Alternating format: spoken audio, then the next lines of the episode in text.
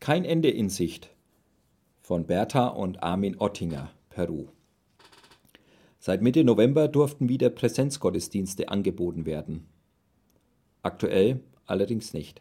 Da gibt es ein Versammlungsverbot. Und während dieser Präsenzgottesdienste im November war die Besucherzahl trotzdem sehr gering. Die gemeinsame Zeit war per Verordnung auf eine Stunde begrenzt, so dass nicht wirklich Begegnung und Austausch möglich waren. Familie Ottinger vermisst wie viele Lateinamerikaner diese zwischenmenschlichen Beziehungen. Wie sie trotzdem mit einem guten Beispiel vorangehen, davon berichten sie. Gottvertrauen oder Verantwortungslosigkeit. Wir als Familie halten die Versammlungs- und Besuchsverbote normalerweise so ein, wie es die Bestimmungen verlangen.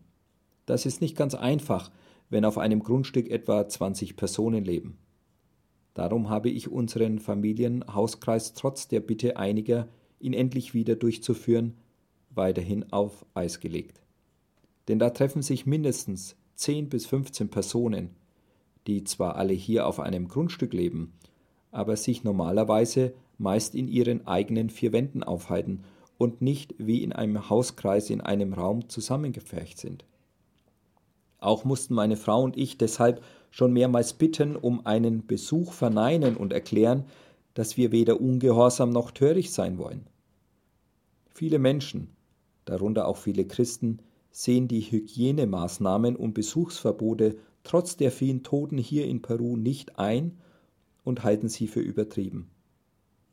Dabei betone ich immer wieder, dass das nicht fehlendes Gottvertrauen ist, sondern dass wir als Christen Verantwortung tragen im Umgang mit Verordnungen und bei der Einhaltung dieser, am Ende auch Gott gegenüber gehorsam leben.